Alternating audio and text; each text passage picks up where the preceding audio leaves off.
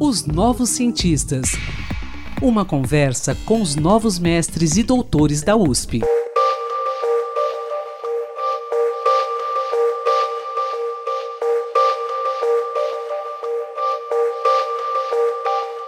Em nossa primeira edição dos Novos Cientistas deste 2022, conversamos com a pesquisadora Natália Florência Azeredo, que defendeu no Instituto de Química da USP uma pesquisa de doutorado sobre biosensores nanoestruturados e vestíveis. No estudo, foram desenvolvidas pulseiras capazes de detectar quantidades de glicose e ácido lático em amostras de suor. O estudo, intitulado Desenvolvimento de Biosensores Nanoestruturados, visando a determinação de analitos em amostras farmacêuticas e fluidos biológicos, teve a orientação do professor Lúcio Agnes. Bom dia, Natália, como vai? Tudo bem? Seja bem-vinda aos Novos Cientistas. Bom dia, Antônio. Tudo bem? Sim, obrigada pelo convite. Prazer enorme estar aqui hoje. Legal, obrigado por dispor do seu tempo aqui. Bom, a primeira questão é a seguinte: explique para gente sobre essa pulseira vestível que vocês desenvolveram aí no seu estudo, que pode detectar quantidades de glicose.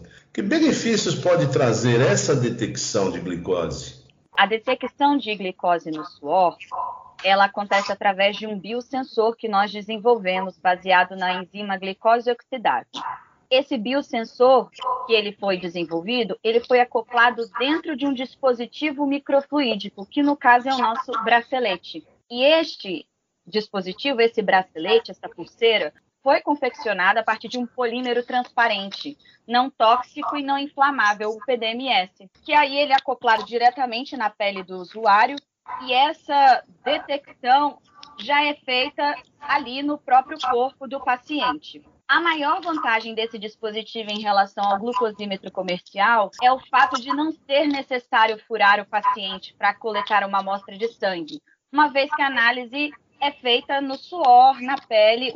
O bracelete é colocado na pele, assim como esses relógios, smartwatches, relógios inteligentes que já fazem para medir pressão, batimentos cardíacos e algumas outras coisas. Você citou aí na sua resposta é, o glicosímetro comercial. Explica para a gente que é um aparelho, o que é esse glicosímetro comercial e onde, onde e como ele é usado. Esse é o glicosímetro comum que a maioria das pessoas que têm diabetes utilizam. Que você fura o dedo com uma agulhinha e coleta a gotinha de sangue num papelzinho, que é na fitinha, que eles chamam, que é o nosso sensor, né? é necessário furar pessoas. E hoje em dia tem muitas crianças com histórico de diabetes, idosos, pessoas com sensibilidade a serem furadas, né? Ou que já estão no hospital sendo furadas por outras enfermidades. E aí esse glucosímetro ele é o que é usado atualmente, comercializado no mercado. Entendi. Bom, agora eu quero saber em relação ao ácido lático. Ele também pode ser captado no bracelete, correto? É possível, aliás, você me disse isso, que é possível transformar é, é, esse ácido lático em energia.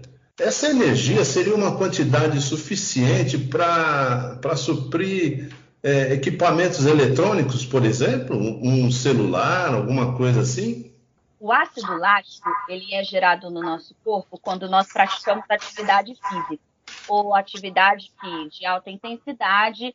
Essa é uma coisa que acontece. Então, em, em muitos atletas ou pessoas que se exercitam, é interessante medir os níveis de ácido lático, porque você tem muitas informações de como que está ali no corpo daquela pessoa.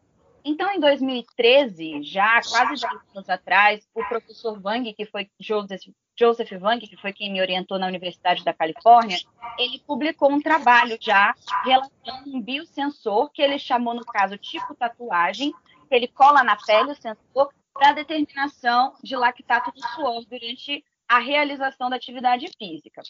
Já no meu caso, no caso do trabalho que eu participei, desenvolvendo, é, foi uma colaboração que nós desenvolvemos uma célula biocombustível para converter o ácido lático que é produzido no suor em energia. E sim, é suficiente para acender a lâmpada elétrica, por exemplo. Que legal, hein, Natália? Agora eu quero que você conte para a gente como é que você realizou sua pesquisa. E, aliás, como você disse, você fez parte de seus estudos no exterior? Sim, sim. Os dois primeiros anos do doutorado até a qualificação, eu realizei no Instituto de Química da USP. E aí, nesse primeiro momento, os sensores nanoestruturados que desenvolvemos, eles não eram vestíveis, eles não eram acoplados no corpo, porque aqui a gente não tem uma estrutura necessária para isso. Lá na Universidade da Califórnia, eles têm laboratórios que eles chamam de é, laboratório limpo, né, do inglês clean room, onde a gente tem treinamento para manipular essas coisas e para fazer esses estudos em vivo, né, porque é feito em pessoas, né, em on body, no corpo das pessoas. Então, é também necessário uma autorização do comitê de ética para que esses estudos aconteçam. Então, aqui no Brasil, os sensores que desenvolvemos nanoestruturados não eram vestíveis. Após a qualificação, fui contemplada com uma bolsa de duração. A primeira bolsa foi de duração de 12 meses da CAPES no PDSE, que eu concorri ali no Instituto de Química. E enquanto eu estava lá esses 12 meses, no laboratório do professor Wang, eu concorri no segundo edital da CAPES também, mas era o edital print, e eu recebi mais dois meses de bolsa, totalizando 14 meses no laboratório do professor Joseph Wang. Nesse período, eu fiquei afiliada ao Departamento de Nanoengenharia da Universidade da Califórnia em San Diego.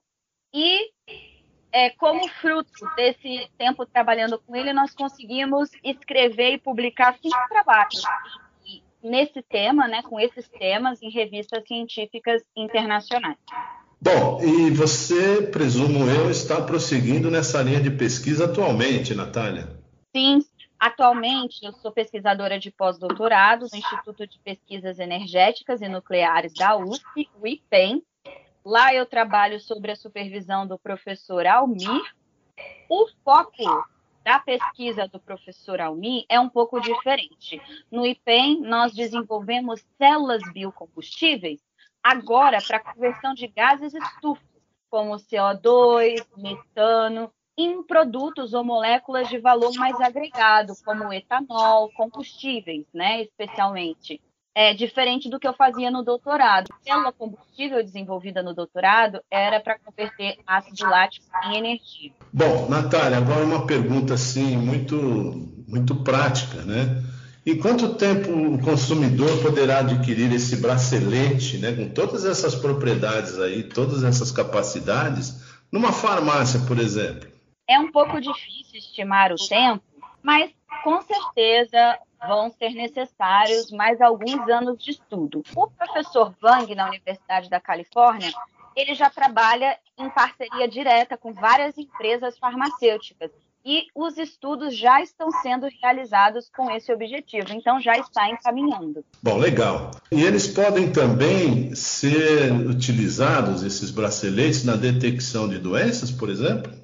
Sim, nós também realizamos alguns estudos com esses biosensores baseados em outras enzimas, para em vez de glicose, álcool desidrogenase, por exemplo, para determinação do teor alcoólico de um indivíduo. Já existem, já existe o bafômetro que também é um tipo de sensor que detecta a quantidade, o nível de álcool na respiração do ar, né, que é expelido, mas nós testamos biosensores para identificar o teor alcoólico no suor, antes e depois da pessoa ingerir é, o álcool, bebida alcoólica.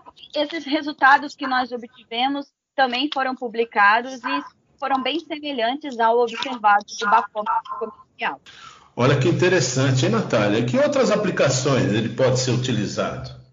Sensores químicos e eletroquímicos têm diversas aplicações. No meu doutorado, eu me concentrei né, em, em verificar, por exemplo, princípio ativo de um fármaco, de verificar se o rótulo de um medicamento é, tem a quantidade de princípio ativo que eles dizem ter. Então, por exemplo, nós desenvolvemos um sensor nanoestruturado baseado em nanopartículas bimetálicas de níquel e platina e testamos o nosso sensor para o fármaco apresolina, que é um fármaco que trata a hipertensão. E o princípio ativo desse fármaco é a hidralazina. E nós fizemos um estudo para detectar se a concentração de hidralazina estava próxima ao que estava descrita no rótulo, e o nosso resultado foi bem semelhante ao valor do mesmo medicamento testado em espectrômetros robustos, como ultravioleta e visível. Natália, eu quero agradecer por você dispor do seu precioso tempo e colaborar com a gente em dar essas explicações aí sobre sua pesquisa, ok? Parabéns pelo seu trabalho. Eu que agradeço essa oportunidade de divulgar um pouco o que a gente faz aqui, porque afinal o intuito da universidade é esse, devolver para a sociedade aquilo que foi investido inicialmente na educação, na ciência e tecnologia. Muito obrigada. Pesquisador, se você quiser falar sobre seu estudo, sua pesquisa, envie-nos um e-mail para ouvinte.usp.br. E quinta-feira que vem tem mais. Até lá!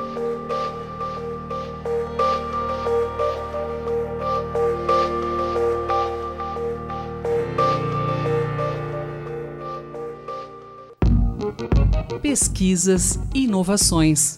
Uma conversa com os novos mestres e doutores da USP, os novos cientistas.